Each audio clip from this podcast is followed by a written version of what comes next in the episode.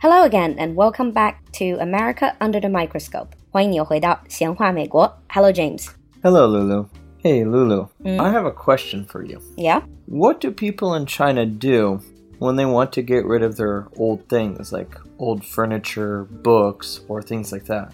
A good question, actually. I don't think I was ever in that situation. But say when you move house, you might just leave your old furniture there uh, for the new owner to get rid of it. Or if you really want to get rid of it, perhaps find some, you know, like recycling man, garbage collector, and then they will try to sort things out. Or some people just chuck them out by the roadside down your building. Down. I see. Yeah. That's very different than America. So what do people do in America then? Well, many people in America uh, organize what we call garage sales. Oh, I've heard of them. But I've also heard yard sale. It's the same thing, just two different names for the same type of thing. So, what is it? Is it you're holding a sale event in your garage or in your yard? That's more or less accurate. So, what it is, is a family, it's usually a family, mm. have stuff they want to get rid of because maybe they're moving, mm. maybe they just have too many things and they want more space, or mm-hmm. they want to get some extra money. So, they will sell off these products to whoever wants to buy them. Oh, to be honest, there are a few words or a few expressions that I've heard that are related to selling used stuff. For mm-hmm. example, garage sale, Right? Yard sale, and I think in the UK they have car boots sale. Yeah, I know what that is, where we sell things out of our car, mm-hmm. but we don't call it that in the US. We don't really have a name for it. Mm. And there's also flea market, which is just quite professionally people selling secondhand used things. Yeah, so a flea market, it'll be more of a community market where mm. people will rent a space and they'll bring in and sell their stuff. 嗯，跳蚤市场这个在中文里也有。There is one question though. Once I've heard the expression estate sale. How is that different from yard sale or garage sale? Well, what they're selling is no different. Okay. Just the situation is different. An estate sale is when a family has uh, extra stuff that they got from a family member who had just recently died and they need to get rid of it. So mm-hmm. they sell off all these maybe old clothes, old furniture that they got when their grandparents or great grandparents passed away. Oh, so the difference between garage sale and estate sale is garage sale is mostly selling your own things. Right. Estate is more like selling family member who passed away, selling their things. Correct, that's right. Mm. But how do we know? Obviously, they're selling things. They want to mm-hmm. sell it to other people. Yes. How do other people find out about these sales? Because they're not professional sellers.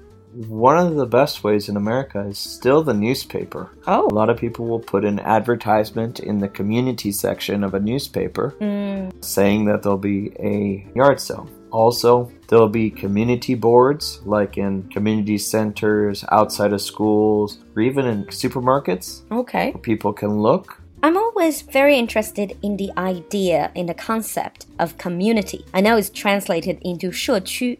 Is it the same idea as a Chinese 小区? Yeah, more or less. I mean, we would more call it our neighborhood, but it's the same kind of idea. Mm-hmm. And also, we find out about garage sales simply by driving around town and people putting out signs next to the road that says Okay. yard sale at blah blah blah address. And when we go there, But I mean, nowadays, perhaps people also put it on their social media, maybe. oh, most definitely, you can easily send out a message on many different platforms, mm. and you can find out that way. Mm. Earlier on, you talked about the general concept of garage sale and also mentioned a few reasons why people would have garage sale. So, what are some of the reasons? You said maybe they're moving to a new place. Yeah, that's the most common mm. moving. Second is just they have a lot of extra stuff and they want to get rid of it. Third is maybe they need money, like they're short on money or they have expenses, and this is a easy and quick way to make some extra cash.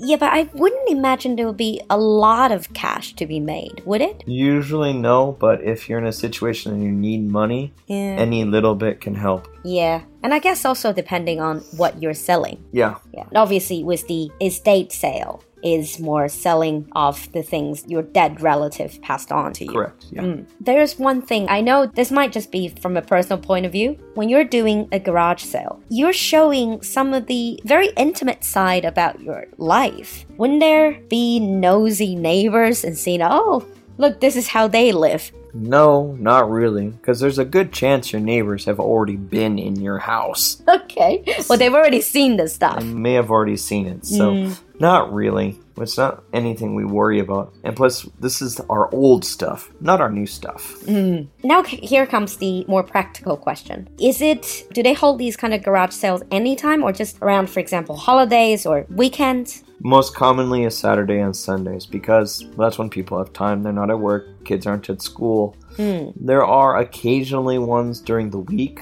hmm. but they're fairly uncommon because you cannot get people to go to them. Yeah, of course, everyone's working. It sounds like garage sale is not just selling and buying. It's almost like one of those weekend activities that people just enjoy. Yeah, there's kind of a idea in America that going garage selling is something that couples do Oh, together? together. Yeah. Mm. A couple will go on a Saturday morning to go around to the different sales and seeing if there's anything that they can buy for their home or maybe just meet their neighbors. I guess.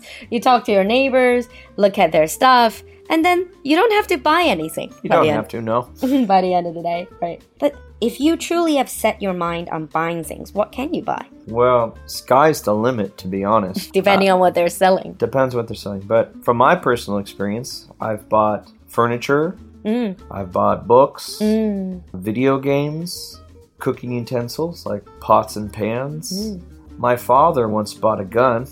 Wow. This is very much with American characteristics. You can buy guns Well, at a this garage probably sale. was questionably illegal, but Yeah, because there's the potential issue of a registration. Yes, there's that. And people buy bikes, TVs, and Mm. What on about and on. clothes? Sure, but for the most part, clothes are not that popular Mm, because not a lot of people honestly like to buy used clothes. mm, that's true. That's true. But the most popular for most people is the furniture, Furniture. and then cookware. Oh, so like pots and pans, any of your things that you need to use when you cook. Yeah, because some people have really high quality Mm-hmm. cookware, and which will be way better than things you can even buy in the store. Oh, yeah, some of the cookware can be very, very expensive if you buy them brand new. Yeah. And then let's talk about money. At these garage sales, I know you can bargain. Yes, this is one of the few situations in America bargaining is socially accepted. And encouraged? I wouldn't say encouraged. Do they expect you to bargain if they put up a, a sale,